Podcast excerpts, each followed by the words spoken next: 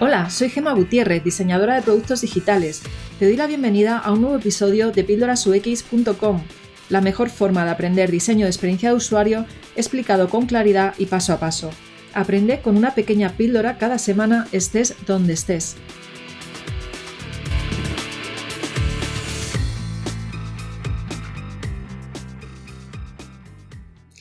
Hola, hoy vengo a darte un poco de luz en lo que son los user flows. Eh, no sé si alguna vez eh, has trabajado con ellos. Si no eres UX designer, pero sí que trabajas en tecnología, seguramente te sonará. De hecho, si trabajas en programación, seguramente ya has trabajado con eh, user flows, porque al final este, esta forma de trabajar tiene mucha relación tanto con el equipo de tecnología como con el equipo de diseño. Es decir, los user flows eh, pues nos ayudan en ese proceso de diseño de interacción a pensar en los primeros flujos de navegación que tendrá nuestro producto o servicio digital. Eh, ¿Por qué? Pues porque si no los utilizamos, ¿vale? Si en vez de diseñar primero la navegación y la arquitectura de la información, lo que haces es diseñar los wireframe de forma independiente, lo más seguro es que al final haya muchísimos errores a nivel de navegación. Entonces, ¿qué es lo que hay que hacer ah, previo a ese proceso de diseño de wireframes? Que por cierto, si no sabes lo que es un wireframe, te recomiendo que vayas a pildorasux.com barra 45 donde te hablo de los wireframes, los tipos, la tipología de wireframes también que hay, porque en este episodio te habla solo de los user flows. Por lo tanto, hoy te voy a contar qué es un user flow, las tipologías que podemos encontrar, te las dejaré al final de, este episodio, aunque no quiero adentrarme en ello. Pero aprovecho también para contarte pues, que ya he hablado de este tema en mi escuela de Tribooks, eh, de una masterclass en el mes de julio de este año, de este 2021, y puedes acceder a ella si quieres entrando en la escuela de, de pildorasux.com eh, ahí puedes suscribirte y entrar en Tribooks. Y eh, volviendo, esto ha sido una pequeña promo de, mi escuela, pero volviendo a la definición de qué es un user flow, pues contarte que es una representación visual de la ruta que sigue el usuario dentro del producto o servicio digital. En este user flow, eh, pues el usuario puede realizar una o varias tareas y diseñarlo ayuda a tener más claras las acciones y las rutas a seguir, desde el momento en que esta persona llega a la página de inicio hasta que logra los objetivos de esa tarea. De hecho, nuestro trabajo como UX designers es precisamente conseguir que realice esa tarea lo más rápido y fácilmente posible, ¿no? ¿Cuándo entonces usamos los user flow? Pues estos user flows los utilizamos al inicio del todo de ese proceso de diseño. Y aquí te recuerdo ¿no? Eh, que la metodología UX pasa por varias fases. La primera es la de research, y la segunda es la de ya el proceso de diseño del producto digital. Entonces, evidentemente, eh, ya en la fase de research ya hemos podido quizá traer algún em, flujo de usuario que nos viene del user journey o del customer journey. ¿no? Y eh, a partir de ese primer flujo, pues ya empezamos a construir esa experiencia del usuario o de la usuaria en ese producto digital. Pero importante aquí es que eh, los user flow nos ayudan precisamente a, eh, entender cómo el usuario interactúa y la complejidad que puede llegar a tener ese producto digital. Así, si te estás pensando ¿no? precisamente cuál es la diferencia, diferencia entre user flow y user journey, bueno, pues te, podríamos decir que este último también refleja las emociones y sentimientos, así como la experiencia y los puntos débiles del cliente en cada interacción o proceso. ¿vale? Normalmente el user journey se realiza antes de comenzar con el diseño de interacción, como te decía antes, al final de la fase de research.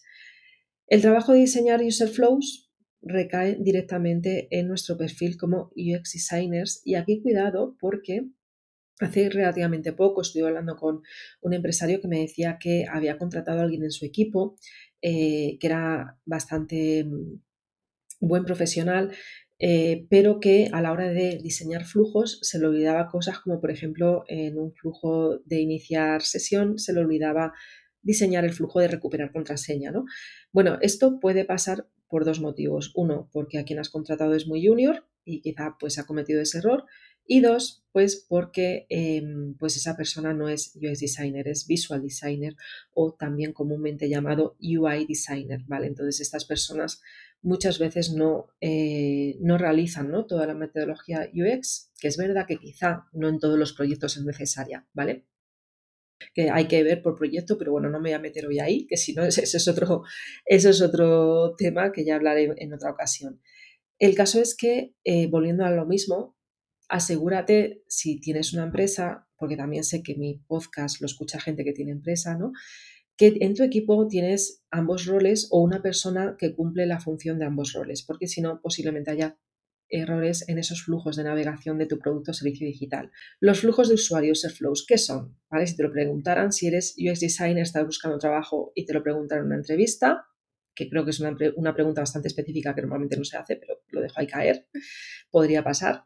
O que te pidan, eso sí me ha pasado, que pintes un flujo de usuario concreto. Bueno, que sepas que un user flow es una forma de mapear el diálogo entre una persona y el sistema. El sistema que hay detrás ¿vale? Que es la máquina, pues puede ser, evidentemente, esa interfaz de usuario es la de ese producto o servicio digital, pero por detrás está el sistema. ¿Vale? Ese flujo de usuario es un medio por el cual podemos comunicar la complejidad del producto a otras personas, también negocio, desarrollo. ¿Y por qué es importante? Porque es importante que eh, tengas clara esta parte, que diseñes esta parte, que la tengas clara. Pues por tres motivos. El primero, porque necesitas comprender, comprender cuáles son los procesos, relaciones, conexiones, la complejidad y los límites de un sistema. Comunicar también, la importancia de comunicar la estructura del sistema, interacciones en varios pasos, por qué has tomado determinadas decisiones de diseño, dónde existe también la oportunidad de, a nivel de negocio, ¿no? en, esos, en esos flujos de usuario. Imagínate que tu producto es un producto que es la versión freemium ¿vale? de un producto digital, claramente tienes un ejemplo en Spotify, todos estamos usando, ¿no? todas las personas usamos Spotify, ¿no? En, esa versión freemium, algunas pagan.